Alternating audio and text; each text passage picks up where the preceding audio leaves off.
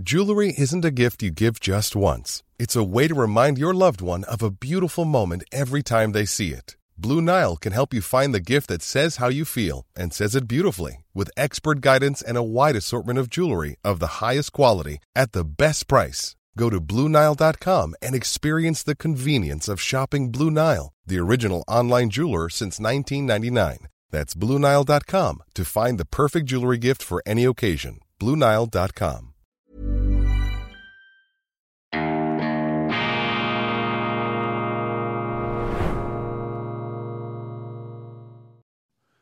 Grüezi miteinander, ganz herzlich willkommen und einen wunderschönen guten Tag. Wir melden uns zurück aus äh, Berlin, aus dem frostigen Berlin, zum zweiten Teil des Interviews mit dem AfD-Vorsitzenden Tino Rupalla die AfD derzeit die meist angefeindete Partei Deutschlands. Die Stimmung hier geradezu ballistisch, etwas kugelhaltig und wir, darüber, wir haben darüber gesprochen, wollen uns nicht lustig machen. Es ist schon äh, ziemlich äh, anstrengend, wenn man da als Oppositioneller in Deutschland die Regierung kritisiert. Ich möchte im zweiten Teil etwas über die Positionen der AfD sprechen. Das kommt zu kurz. Da habe ich auch ein paar kritische Bemerkungen. Ich äh, bin gespannt, wie der ähm, Vorsitzende reagiert. Herr Chrupalla, die AfD scheint mir sehr ähm, virtuos zu sein in der Zerlegung, in der ähm, polemischen Entlarvung gewissermaßen der Schwächen der Regierung, aber beim Formulieren eines positiven Leitbilds für Deutschland, wohin soll die Reise gehen,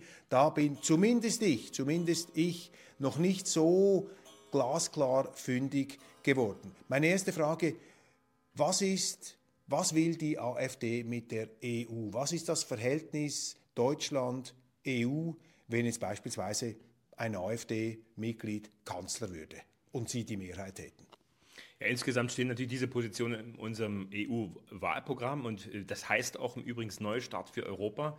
Und wir haben immer gesagt, wir sind ein Gegner dieser EU, die uns natürlich hauptsächlich als Deutschland als Hauptnettozahler ausbluten lässt, immer mehr Regularien. Und das sind ja auch die Dinge, die die Bürger zum Beispiel, auch viele Unternehmer, Landwirte mit auf die Straße getrieben hat. Dass das alles von Brüssel aus diktiert wird, dass man uns immer mehr ins Privatleben hinein. Und wie, wollen Sie da, und wie wollen Sie sich dagegen wehren? Ja, wir wollen natürlich insgesamt wieder diese Entscheidungsmacht auf die Nationalstaaten, auf die Länder zurückbringen, wo es hingehört, die vor Ort wissen, um was es geht.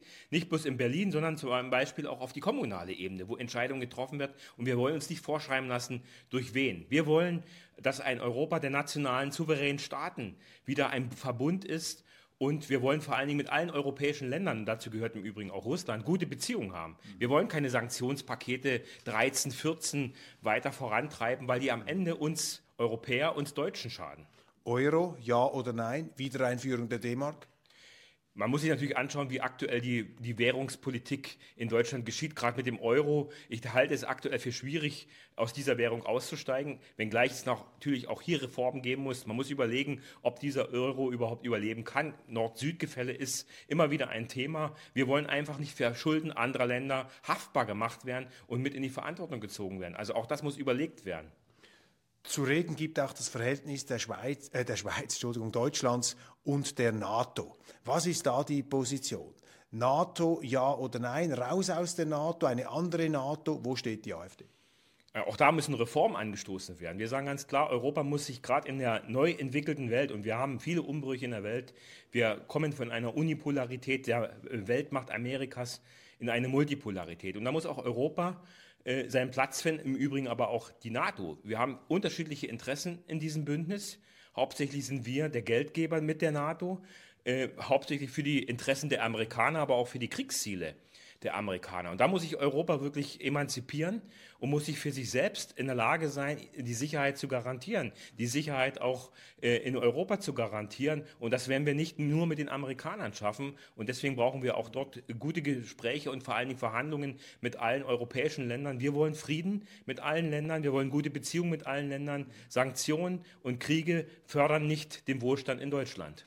Einige AfDler, allerdings muss man sagen, schon vor längerer Zeit, wobei man reitet dann immer noch gerne darauf herum, vor allem von Seiten der Gegner, die haben etwas Verunsicherung gesät, weil man da mit Blick auf die außenpolitische Stellung Deutschlands sich rückbezogen hat dann auf Bismarck zum Beispiel. Man hat hier etwas die deutsche Geschichte besungen. Und das war doch für einige Deutsche, auch solche, die jetzt nicht zu notorischen AfD-Gegnern gehören, etwas ähm, irritierend, denn sie haben sich dann gefragt, ja, was, was passiert jetzt, wenn die AfD kommt? Sind wir dann sozusagen wieder die Mittelmacht in Europa äh, im Slalom zwischen Ost und West, zwischen Russland und Washington? Äh, die Westbindung ist in Frage gestellt. Driften wir dann sozusagen in den Orbit von Moskau, des Kremls und so weiter?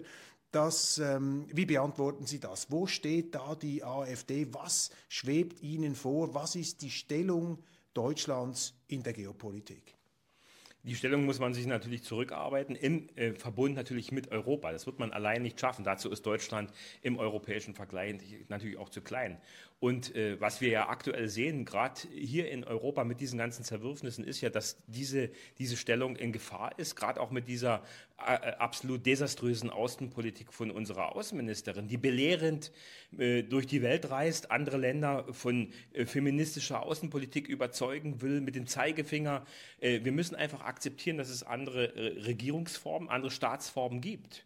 Und das ist die Entscheidung der Bürger und der Staaten äh, selbst. Das ist nicht Aufgabe Deutschlands. Nochmal, die AfD ist eine Partei Deutschlands und wir vertreten nur die Interessen Deutschlands und äh, auch der deutschen Bevölkerung. Nicht die Interessen Russlands und auch nicht die Interessen Amerikas. Und dieses Selbstbewusstsein, müssen wir wieder aufbringen. Was wir aktuell erleben, wir sehen es, wir reden hier im Bundestag, diese Bundesregierung redet nur über die Unterstützung der Ukrainer. Ich komme mir manchmal vor, als wenn ich im Euro, äh, ukrainischen Parlament bin. Über die deutschen Interessen redet niemand mehr. Die, Im Endeffekt, was die Bauern jetzt zahlen müssen, was die Unternehmer zahlen müssen, was die Bürger an Mehrbelastung zahlen müssen, fließt eins zu eins in die Ukraine für Waffenlieferungen, für die weitere Unterstützung dieses Krieges. Das ist nicht mein Ansatz von Politik. Ich bin als deutscher Politiker dem Frieden verpflichtet, so wie es im Grundgesetz steht. Und ich möchte auch nicht, dass Kinder und Enkelkinder in einen sinnlosen Krieg den Regierungen im Übrigen anheizen. Kriege heizen immer Regierungen an, nicht die Bevölkerung. Das möchte ich verhindern. Das ist die Aufgabe eines jeden Politikers. Viele deutsche Zeitungen, auch deutsche Politiker sagen, ja, in der Ukraine wird die Freiheit des Westens verteidigt und wir dürfen äh, die da nicht im Stich lassen, auch wenn sich die Amerikaner jetzt langsam abseilen. Was sagen Sie dazu? Das habe ich äh, schon mal gehört in Afghanistan. Auch dort haben wir die Demokratie verteidigt.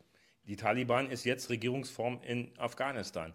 Nochmal, also das sind alles Metapher, die man uns äh, natürlich äh, hineinbringen möchte, um äh, uns äh, zu erklären, warum es so wichtig ist. Die Ukraine ist weder äh, EU-Mitglied noch NATO-Mitglied. Mittlerweile stehen wir als einziges Land äh, fast allein an der Seite der Ukraine, was die finanziellen Unterstützung angeht, was Waffenlieferungen angeht. Das kann nicht unser Weg sein. Unser Weg muss es sein, zu versuchen, aus diesem Konflikt, aus diesem Krieg herauszukommen. Die Ukraine wird diesen Krieg nicht gewinnen. Das muss uns klar sein. Deutschland als große Schweiz, neutral, Brücke zwischen Ost und West, Nord und Süd. Ist das eine Vision, die der AfD sympathisch ist? Also ich bin immer gern Brückenbauer und ich denke, Brücke trifft es gut. Gerade als äh, in der Stellung, in der Deutschland sich in Europa befindet. Die Brücke zwischen äh, Amerika und Russland, das ist natürlich von den Amerikanern nicht gewollt. Ein starkes Deutschland, was günstige Rohstoffe aus Russland bezieht und das Know-how, die Wissenskraft im eigenen Land hat, das wollen viele nicht. Das widerspricht den amerikanischen Interessen. Aber wir müssen das trotzdem für uns selber einfordern. Ich bin immer der Meinung, Souveränität bekommt man nicht geschenkt. Die liegt auch nicht auf der Straße. Souveränität muss man sich nehmen. China, was spielt das für eine Rolle im Kalkül der AfD? Auch China natürlich in der multipolaren Welt, wie ich es angesprochen habe, ein großer Player. Und auch mit diesem Land brauchen wir gute Beziehungen. Und wir sollten uns nicht anmaßen, äh, in alle Dinge, die in China vielleicht falsch laufen, hineinzuregieren. Also das äh, sollten wir nicht tun. Natürlich kann man intern immer Kritik üben über Menschenrechtsverletzungen, über Probleme, die es gibt. Das kann man und sollte man tun, in Gesprächen, in vertraulichen Gesprächen. Aber ich finde immer, dass ein, ein, ein, ein Player wie China zu ignorieren oder den zu bekämpfen oder wie die Grünen ja mittlerweile wollen, auch mit Sanktionen zu belegen. Was soll uns das helfen? Haben Sanktionen je zu Frieden geführt? Ich kann mich an der Vergangenheit nicht erinnern, dass das zu, zu irgendwelchen Maßnahmen in Ländern geführt haben, wo äh, Staatspräsidenten eingeknickt sind, weil gesagt haben, oh, jetzt haben wir eine Sanktion aus Deutschland. Diese Länder werden sich immer auf der globalen Welt andere Partner suchen und am Ende schadet es uns nur. Quality sleep is essential. That's why the Sleep Number Smart Bed is designed for your ever evolving sleep needs. Need a bed that's firmer or softer on either side? Helps you sleep at a comfortable temperature? Sleep Number Smart Beds let you individualize your comfort so you sleep better together. JD Power ranks Sleep Number number 1 in customer satisfaction with mattresses purchased in-store. And now, save 50% on the Sleep Number limited edition Smart Bed for a limited time. For JD Power 2023 award information, visit jdpower.com/awards. Only at a Sleep Number store or sleepnumber.com. Here's a cool fact. A crocodile can't stick out its tongue. Another cool fact, you can get short-term health insurance for a month or just under a year in some states. United Healthcare short-term insurance plans are designed for people who are between jobs, coming off their parents' plan, or turning a side hustle into a full-time gig. Underwritten by Golden Rule Insurance Company, they offer flexible, budget-friendly coverage with access to a nationwide network of doctors and hospitals. Get more cool facts about United Healthcare short-term plans at uh1.com. Selbst. Ich habe gelesen in einer deutschen Zeitung, zitiert aus einem Verfassungsschutzbericht, ja, die AfD strebe nach einer homogenen Volksgemeinschaft, sozusagen Deutschland nur für die Deutschen und alle, die da nicht reinpassen, die müssen raus. Das ist jetzt auch die Diskussion mit diesem ominösen Geheimtreffen da, wo man angeblich über irgendwelche ähm, Abschiebeszenarien gesprochen hat. Sagen Sie dazu noch etwas? Also dazu nochmal gesagt, äh, was wir immer fordern, das ist das, was im Übrigen der Bundeskanzler ja selbst gefordert hat, Abschiebungen im großen Stil, war, seine, war sein Leitsatz gewesen, den, den, den er gebracht hat. War er auch an diesem Treffen dabei? Es war ja geheim, wir wissen es nicht.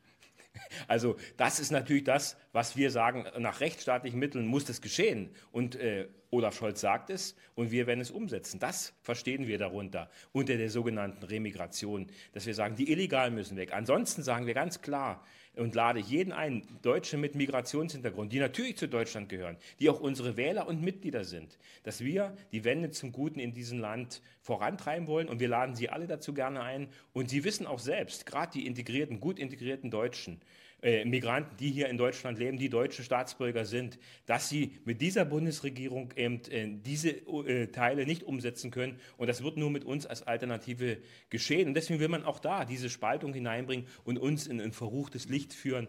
Und da sollten sich wirklich die Leute nicht hinter die Fichte führen lassen. Das ist eine Kampagne, die mittlerweile ins Gegenteil überschlägt. Wir sind für alle Deutschen, auch die Migranten, die hier gut integriert sind, eine Partei und sind auch wählbar.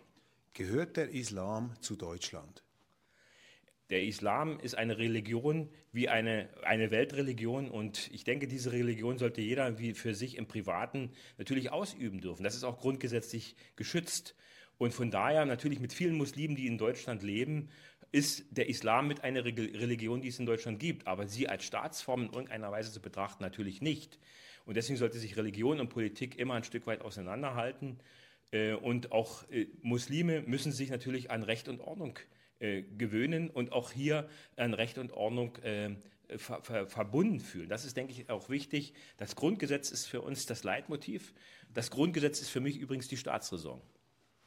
Wir haben vorhin über die Verrohung der politischen Sitten in Deutschland gesprochen, vor allem gegenüber der AfD. Für uns Schweizer schwierig nachzuvollziehen, wie man sich hier da, wie man diese Partei ausgrenzt, wie man sie geradezu kriminalisiert. Das haben wir festgehalten. Jetzt äh, doch aber noch den Spiegel mal umgedreht.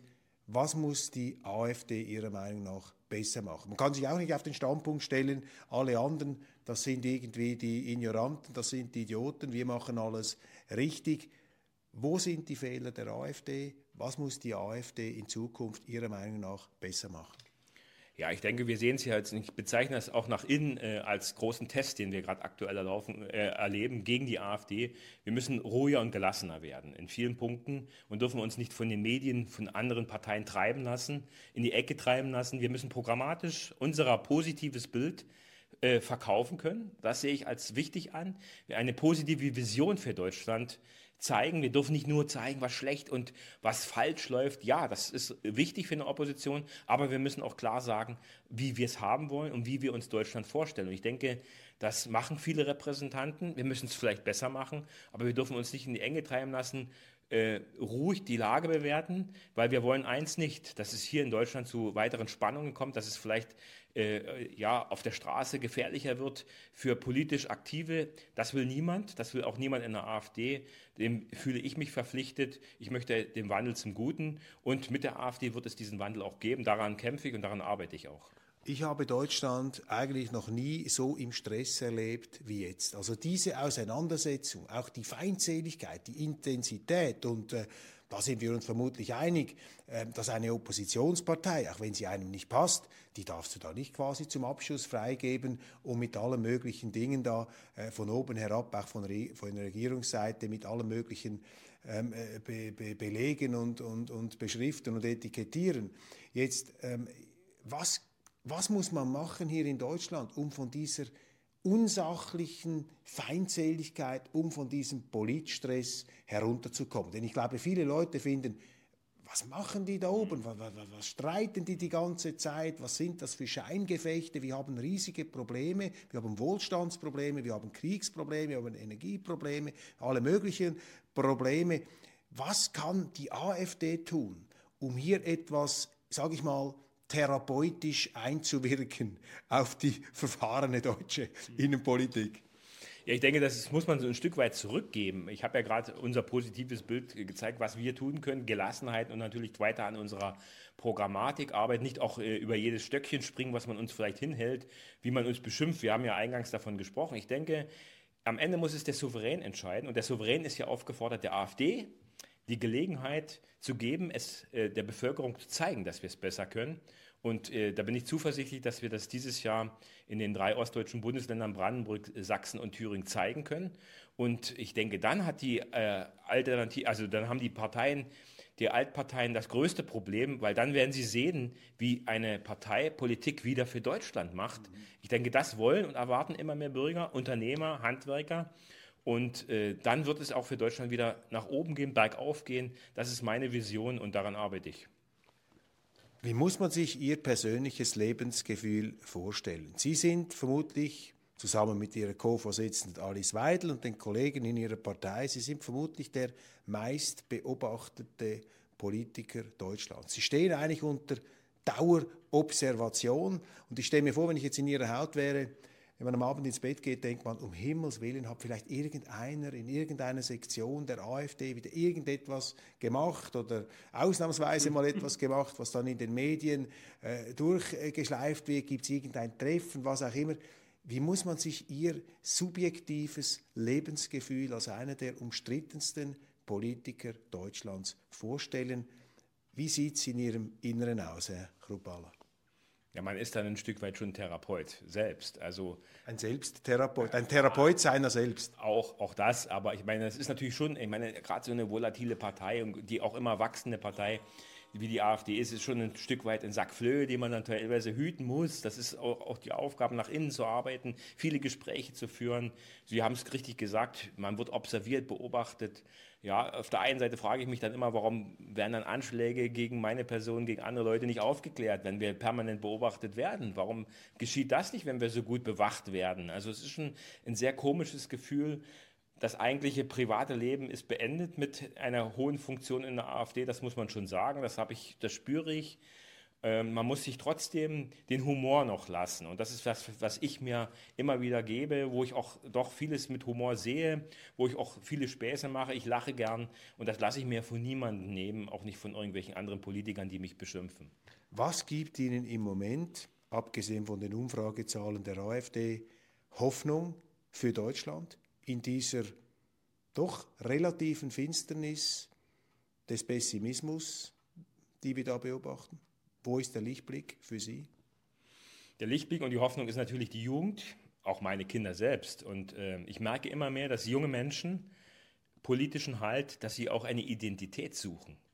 Dieses Identitätlose, was man uns ja teilweise oder was man der aktuellen Jugend ja anerzogen hat, gerade im Bildungswesen, äh, funktioniert nicht. Immer mehr junge Menschen wollen wissen, was ist das eigentlich für ein Land, in dem ich lebe? Für was lebe ich hier? Was ist eigentlich meine Aufgabe im Leben? Was kann ich dem Land zurückgeben? Und das muss man eigentlich auch fragen, ähm, was, ich mein, was, mein, was meine Stellung in Deutschland ist, was ich mit diesem Land erreichen will. Nicht nur für mich persönlich, sondern auch für die Zukunft meiner Kinder und Enkelkinder. Das ist mein Ansporn und das sollten wir der Jugend weitergeben. Deswegen freue ich mich, dass immer mehr junge Menschen das erkennen, kritisch sind nicht bloß das Glauben, was sie lesen und was sie im öffentlich-rechtlichen Rundfunk hören, dass sie Dinge hinterfragen. Und da kann ich jeden nur aufrufen, das zu tun. Stellt Fragen. Das ist das Einfachste, wie man äh, Politiker ähm, bloßstellen kann, beziehungsweise wie man erkennen kann, dass sie teilweise gar keine Konzepte haben, wie diese Bundesregierung. Mit Fragen kommen die nicht klar und Antworten haben sie keine. Herr Rupala, ganz herzlichen Dank für dieses Gespräch. Sehr gern, danke.